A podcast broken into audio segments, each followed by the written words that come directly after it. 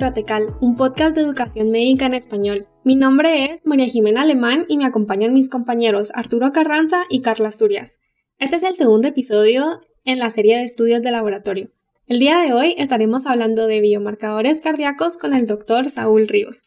Él es médico y cirujano graduado de la Universidad Francisco Marroquín en Guatemala, especialista en medicina interna de Jacobi Medical Center de Albert Einstein College of Medicine en Nueva York, en donde fue jefe de residentes. Actualmente es fellow de cardiología en Montefiore Medical Center de Albert Einstein College of Medicine. En su tiempo libre le gusta correr, tomar fotografías y coleccionar relojes antiguos.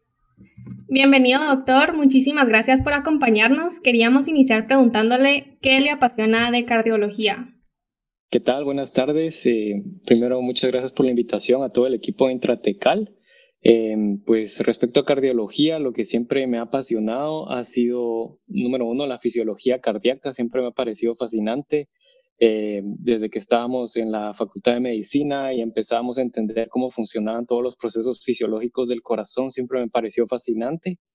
Y pues eh, luego al entrar al área clínica, al poder hacer esa correlación eh, al momento de examinar al paciente, eh, ya que la cardiología es una de las ramas de medicina que tiene tantos hallazgos en el examen físico que son simplemente impresionantes. Entonces creo que eso fue lo que me llamó la atención de esta rama y poniendo encima también la gran cantidad de procedimientos que se pueden realizar.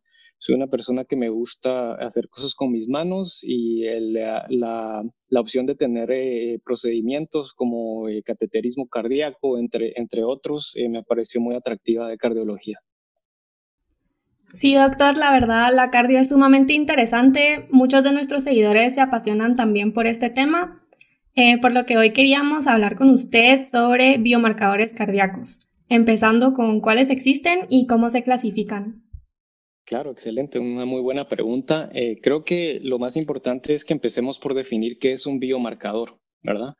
Eh, un biomarcador puede ser una molécula o puede ser eh, un hallazgo en el examen físico o puede ser una medición que se realice como la presión sistólica que nos ayude a complementar eh, los métodos tradicionales para evaluar y diagnosticar a un paciente.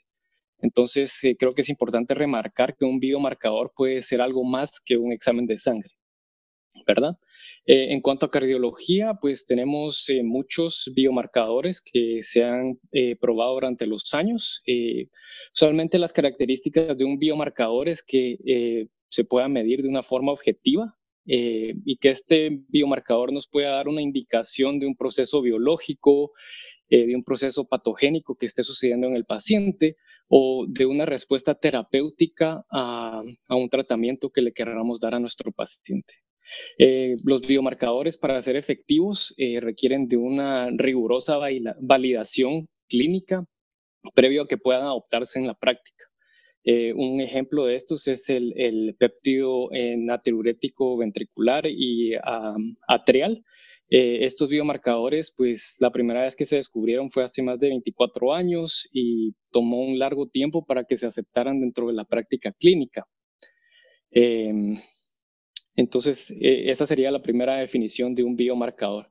En cuanto a cuáles existen, pues eh, creo que existen muchísimos. Eh, durante el día de hoy me quise enfocar en los que más comúnmente se utilizan, que son la troponina, el panel lipídico, el BNP y el ProBNP. también vamos a hablar brevemente de otros que se utilizan un poco menos, como la proteína C reactiva de alta sensibilidad y otros biomarcadores que de momento no se utilizan en práctica clínica, pero se están estudiando, eh, quizás en un futuro se puedan utilizar. Buenísimo, eso es muy importante a la hora de pedir laboratorios.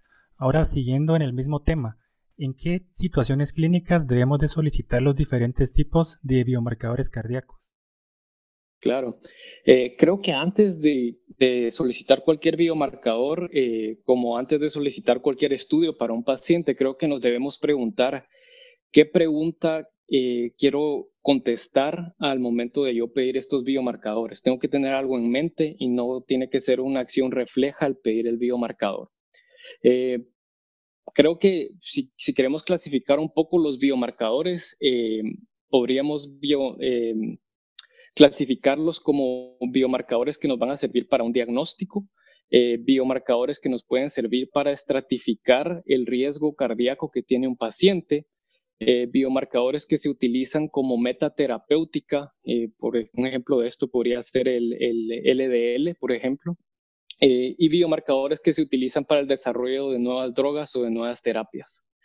En cuanto a cuándo los debemos solicitar, pues nuevamente depende del tipo de biomarcador si queremos hacer un diagnóstico eh, de un, de un eh, síndrome coronario agudo, pues en ese es el momento que podemos utilizar la troponina. Si queremos hacer eh, una estratificación de riesgo en una persona con falla cardíaca ya establecida, podemos utilizar la misma troponina nuevamente o podemos utilizar el péptido, el ProBNP.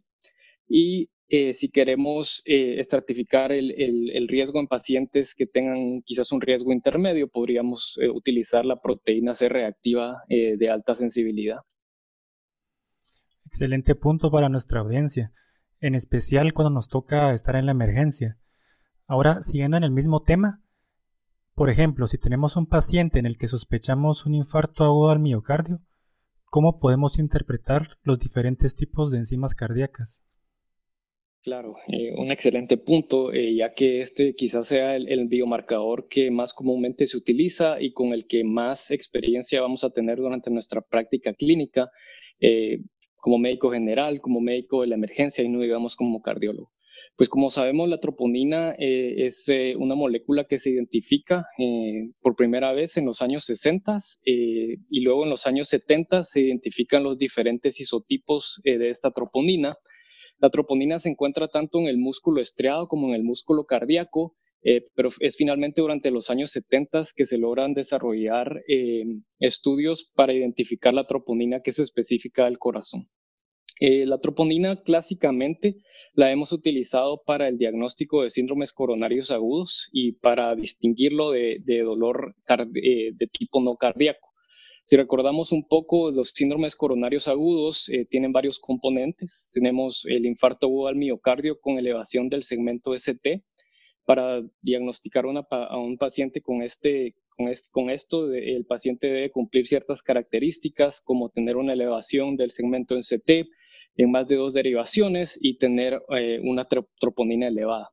Esto lo diferencia del infarto agudo al miocardio sin elevación del segmento ST, que solamente presenta eh, elevación de enzimas, y la angina inestable, en la cual el paciente solo presenta el cuadro clínico de dolor de pecho, pero no hay elevación eh, del segmento ST ni elevación de las, de las troponinas.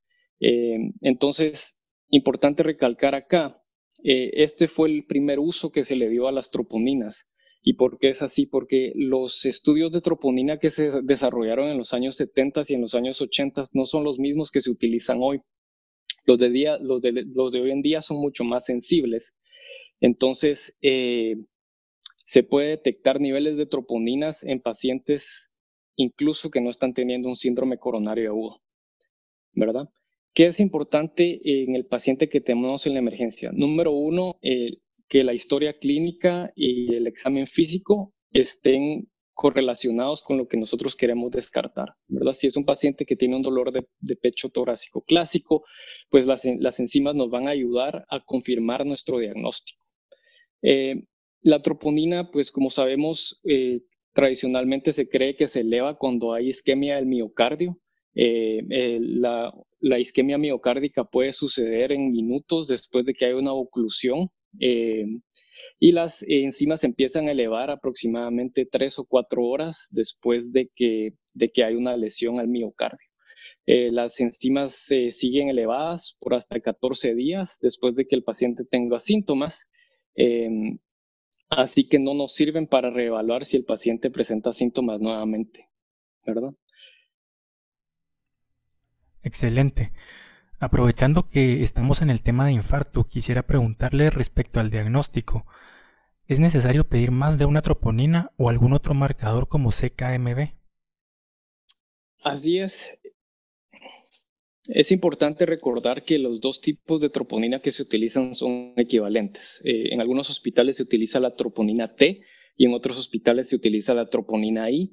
Ambas tienen la misma sensibilidad y especificidad entonces no importa qué tipo de, troponina se detecte en su hospital. Tradicionalmente se pedía también la eh, CKMB, eh, para, acompañar el diagnóstico de troponina, sin embargo se ha visto que quizás no sea necesaria y que solamente con la troponina se puede hacer el diagnóstico eh, junto con los cambios electrocardiográficos y la historia y examen físico del paciente. Buenísimo. Ya hablamos de infarto. Ahora, en ausencia de un infarto, ¿en qué situaciones podemos encontrar elevación de enzimas cardíacas? Claro, eso es una muy buena pregunta y es una consulta muy frecuentemente en el servicio de cardiología. Eh, como les mencionaba anteriormente, eh, hace muchos años la troponina era mucho menos sensible. Entonces, cuando alguien llegaba al hospital, tenía dolor de pecho y tenía una troponina eh, positiva, pues no había duda alguna de que ese paciente ya había sufrido una lesión miocárdica, usualmente en el contexto de un infarto. sin embargo, con los nuevos exámenes para detectar troponina, la sensibilidad se ha mejorado muchísimo.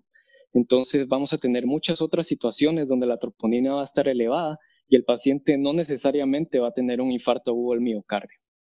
Ejemplos de esto, pacientes sanos, se ha detectado que en una población sana sin eh, ningún síntoma, eh, hasta un 20%, hasta 40% de pacientes que se presentan a la emergencia van a tener la troponina positiva. Entonces, para tratar de recordar y hacerlo un poco más organizado, a mí me gusta dividirlo en cuatro grandes grupos, eh, las causas de una troponina elevada.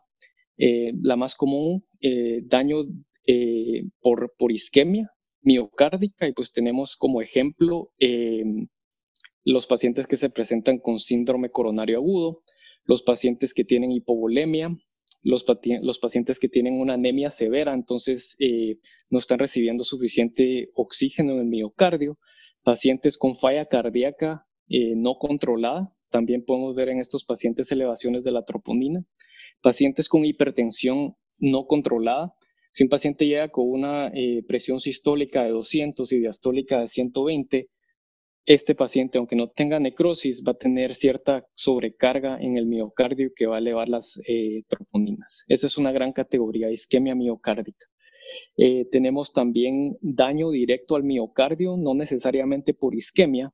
Esto se puede ver en enfermedades cardíacas infiltrativas eh, como hemocromatosis, sarcoidosis y también daño cardíaco por eh, medicamentos, eh, como se ve con ciertos eh, agentes quimioterapéuticos en pacientes que están recibiendo quimioterapia. una tercera categoría, y quizás sea de las más comunes, es la de isquemia por demanda. esta se da cuando los pacientes no tienen suficiente oxígeno en el miocardio, no necesariamente por una lesión, sino porque su miocardio requiere eh, niveles más altos de oxígeno. ¿Cómo lo voy a poner en ejemplo? Pacientes que tienen hipertrofia miocárdica. Estos pacientes van a tener más miocardio, por ende su miocardio necesita más oxígeno. Si estos pacientes empiezan a ejercitar, no va a ser suficiente la cantidad de oxígeno que les llega y pueden tener elevación de las troponinas. Esto se puede ver en pacientes también con insuficiencia renal aguda o pacientes, eh, perdón, con insuficiencia renal crónica y también pacientes con fibrilación auricular. Y eh, finalmente, eh, otra de las categorías eh, que me gusta dividir la elevación de troponinas es por estrés miocárdico. ¿A qué me refiero por estrés miocárdico y cómo se diferencia de un infarto? El estrés miocárdico se puede dar aunque el paciente no esté teniendo un infarto. En un paciente, por ejemplo, que tiene estenosis aórtica severa en un paciente que tiene eh, insuficiencia cardíaca no controlada, el miocardio va a estar bajo situaciones de estrés sin que necesariamente tenga un infarto agudo al miocardio. Muy interesante, ya que esas categorías de pacientes están muy comúnmente en los hospitales. Ahora pasando a otro tema, eh, escuchamos mucho del BNP y del ProBNP. ¿Qué son estos marcadores y cuándo debemos pedirlos? Claro, el BNP y el ProBNP eh, son marcadores que están bien establecidos eh, para utilizar en pacientes con falla cardíaca. Estos eh, se liberan al momento de que el ventrículo izquierdo se estira más allá de sus niveles normales. Se da eh, una señal para que se empiezan a producir dentro del miocardio las prohormonas del ProBNP y del BNP. Eh, estas hormonas actúan tratando de mitigar la sobrecarga de volumen que tiene el ventrículo. Entonces van a actuar como un diurético, van a actuar promoviendo la vasodilatación y van a actuar inhibiendo eh, la secreción de renina y aldosterona. También van a actuar, como el mismo nombre lo dice, con natriuresis y diuresis. Entonces, eh, lo vamos a ver en todo paciente que vaya a tener una sobrecarga de volumen y de presión en el ventrículo. ¿Cuándo lo vamos a pedir? Pues este ha sido uno de los péptidos que más se ha estudiado en pacientes con insuficiencia cardíaca y lo podemos usar en diferentes situaciones.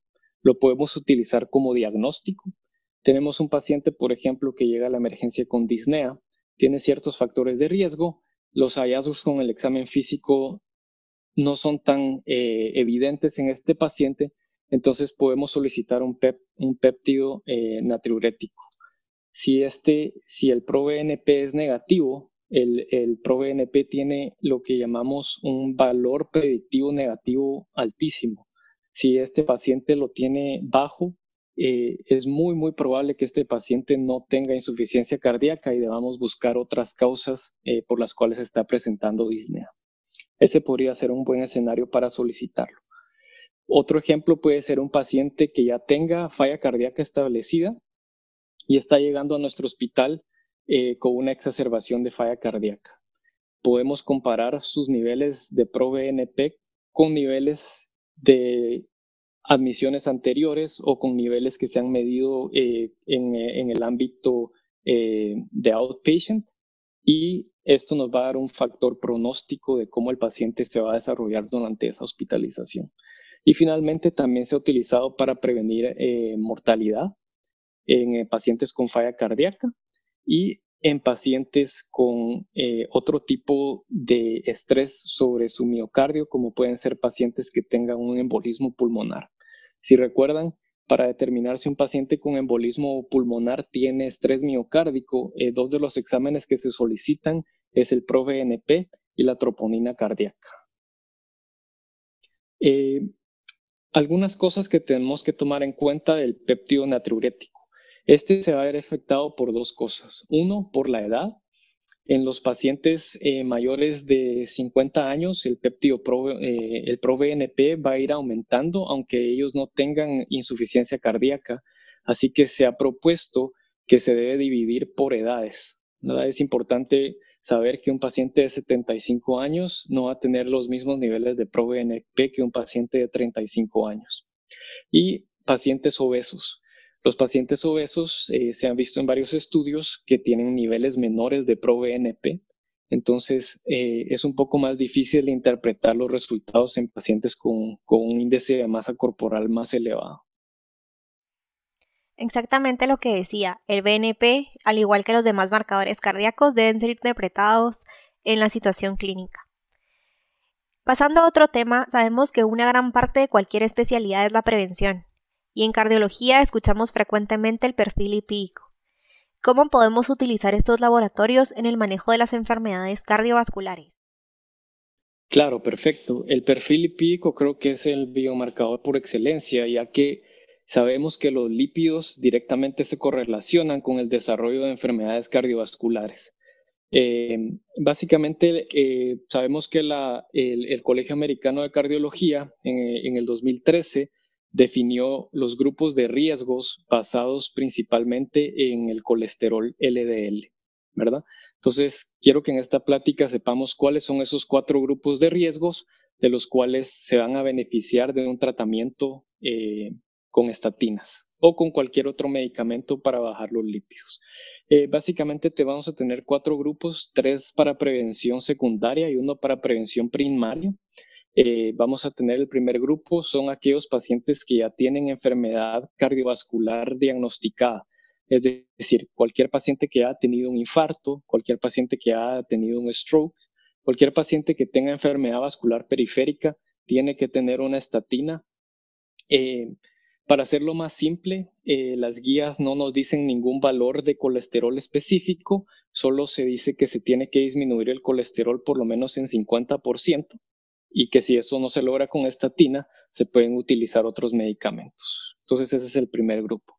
El segundo grupo eh, son pacientes mayores de 21 años que tengan un colesterol LDL mayor de 190 esto quiere decir que estos pacientes, eh, no importa qué factores de riesgos tengan, si tienen un LDL mayor a 190, deben estar en tratamiento con estatinas o con otros medicamentos para disminuir el colesterol.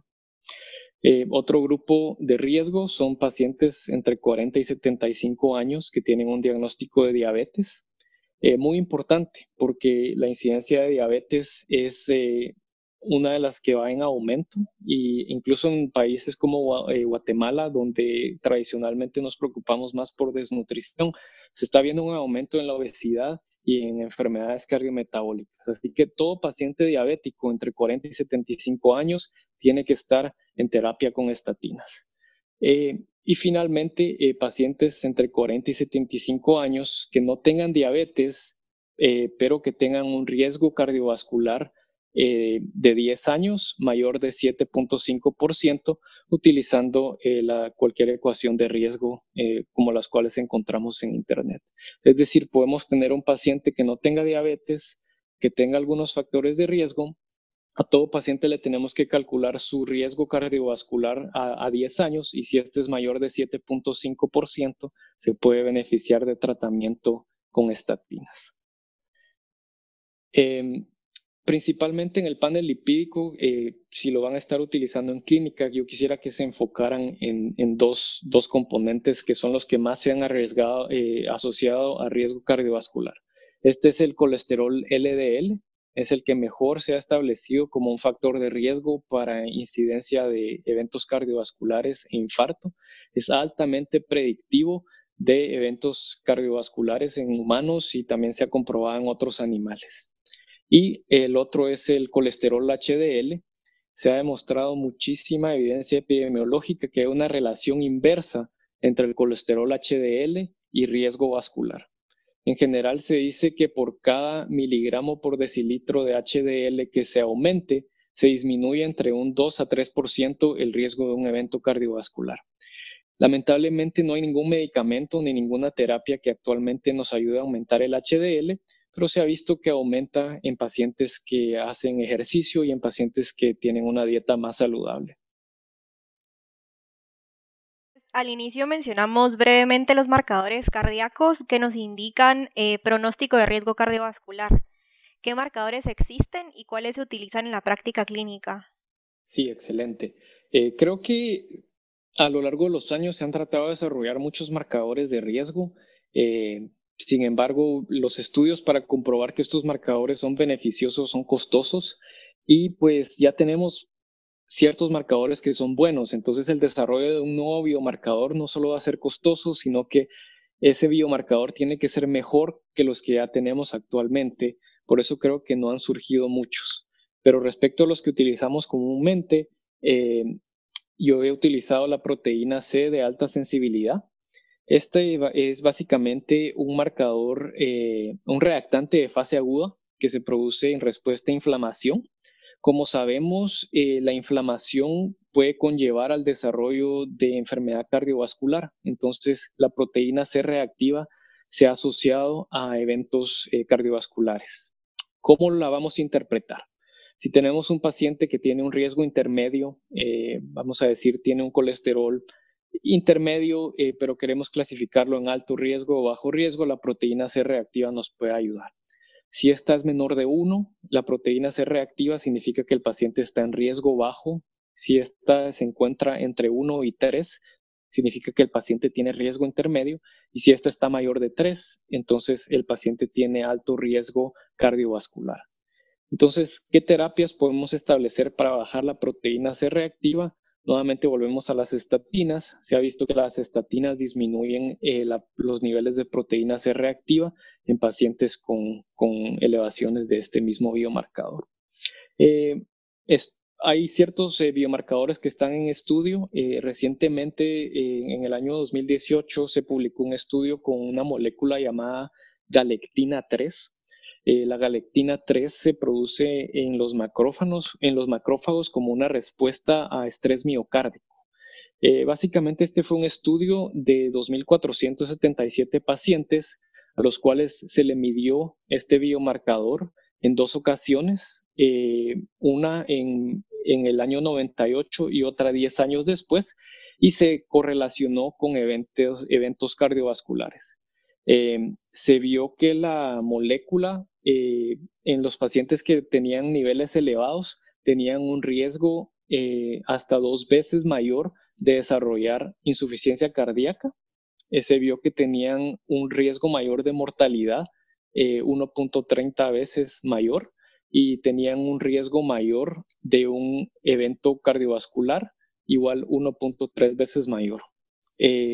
Nuevamente no sabemos eh, específicamente cómo tratar eh, este, este mm, biomarcador y si realmente nos va a dar información adicional a los biomarcadores que, ya tenemos en la actualidad, pero sin duda alguna podría utilizarse como eh, un, un, biomarcador en el, en el futuro si le encontramos una buena correlación. Ahora pasando al tema más importante de la actualidad, eh, queremos aprovechar que está usted hoy con nosotros para preguntarle qué efectos tiene el COVID-19 sobre el sistema cardiovascular, qué se ha observado. Claro, con muchísimo gusto. Eh, el coronavirus, pues eh, sabemos que es el tema del momento, entonces no podríamos desaprovechar para mencionarlo. en cuanto a lo que se ha observado, pues ya que casi todo lo que sabemos de este virus ha sido de estudios observacionales que hay una gran cantidad de estudios que se han desarrollado rápidamente. Se vio que en, un cohorte de pacientes hospitalizados, el 7% de pacientes hospitalizados se presentó con lesión miocárdica, eh, definida por elevación de las troponinas. Em, se vio también que muchos pacientes se presentaron con el único síntoma de coronavirus, eh, con dolor de pecho, elevación del segmento ST y disminución de la función ventricular izquierda teniendo coronarias completamente limpias. Es decir, se sospecha que el coronavirus afecte directamente el miocardio y pueda causar lo que se denomina como miocarditis. Eh, este es el efecto adverso eh, cardiovascular que, más comúnmente se ha observado.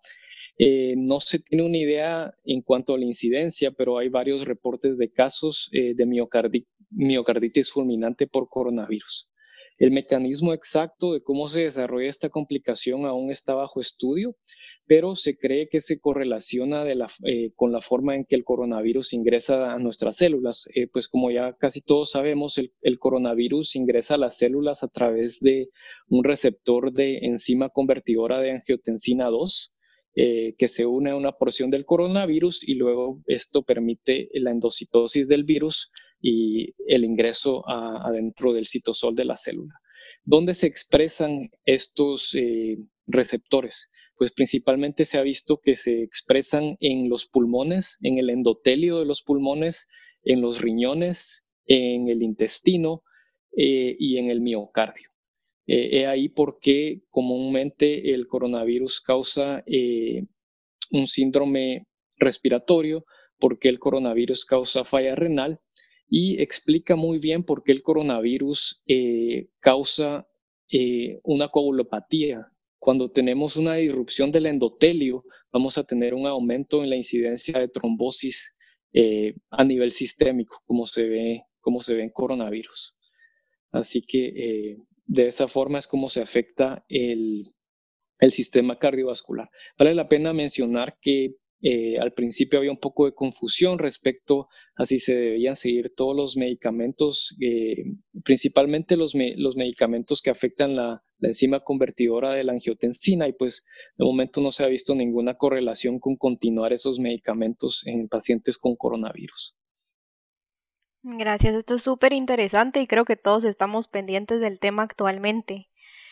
Eh, antes de terminar, queríamos pedirle que nos dé algunas perlas clínicas sobre los biomarcadores cardíacos. Claro, eh, pues básicamente vamos a resumir un poco de lo que platicamos el día de hoy. Eh, primero que todo, antes de solicitar un biomarcador, quiero que ustedes se pregunten qué, qué pregunta quiero responder con este biomarcador. Ya que vamos a tener un objetivo en mente al momento de ordenar un examen, eh, ya que este examen debe determinar si vamos a cambiar algo en el tratamiento del paciente y también tenemos que tomar en cuenta los costos que muchos de estos biomarcadores tienen. Eh, respecto a la troponina, eh, es el biomarcador más comúnmente utilizado tenemos que recordar que no solamente nos sirve y que no solamente va a estar elevada en pacientes con infarto, puede estar elevado en condiciones donde hay lesión miocárdica crónica. Para recordar un poco, puede estar elevada en falla cardíaca, puede estar elevada en pacientes con enfermedades infiltrativas, puede estar elevada en pacientes sanos que se hayan expuesto a ejercicio. Eh, olvidé mencionarlo, pero se ha detectado en pacientes al terminar una maratón eh, y obviamente son atletas y están completamente asintomáticos, así es que tenemos que correlacionar nuestros biomarcadores con la presentación clínica y la historia del paciente que estamos evaluando. Eh, también tenemos que tomar en cuenta eh, al momento de utilizar nuestros biomarcadores qué cambios vamos a hacer en la terapia del paciente. Y finalmente, con el coronavirus, Sabemos que afecta muchos sistemas, es, una, es un virus que afecta no solo el sistema cardiovascular y el corazón per se, sino que afecta el endotelio y al afectar el endotelio va a afectar todos los órganos. Se, cree que los pacientes que desarrollan síntomas más severos hay una endotelitis eh, a nivel sistémico y por eso se da una respuesta inflamatoria severa donde se ven embolismo pulmonar y falla renal, miocarditis y eso puede obviamente conllevar a un mal pronóstico. Muchísimas gracias, doctor Ríos, por compartir su tiempo y conocimiento con nosotros. Es un tema súper importante que será de mucho interés para nuestra audiencia. Le deseamos lo mejor en cardiología. Sabemos que escucharemos grandes cosas de usted en el futuro y esperamos contar con su presencia en otro episodio. Esperamos que este episodio les haya gustado a todos y les sea útil en su práctica diaria. Síganos para más perlas clínicas por vía intratecal.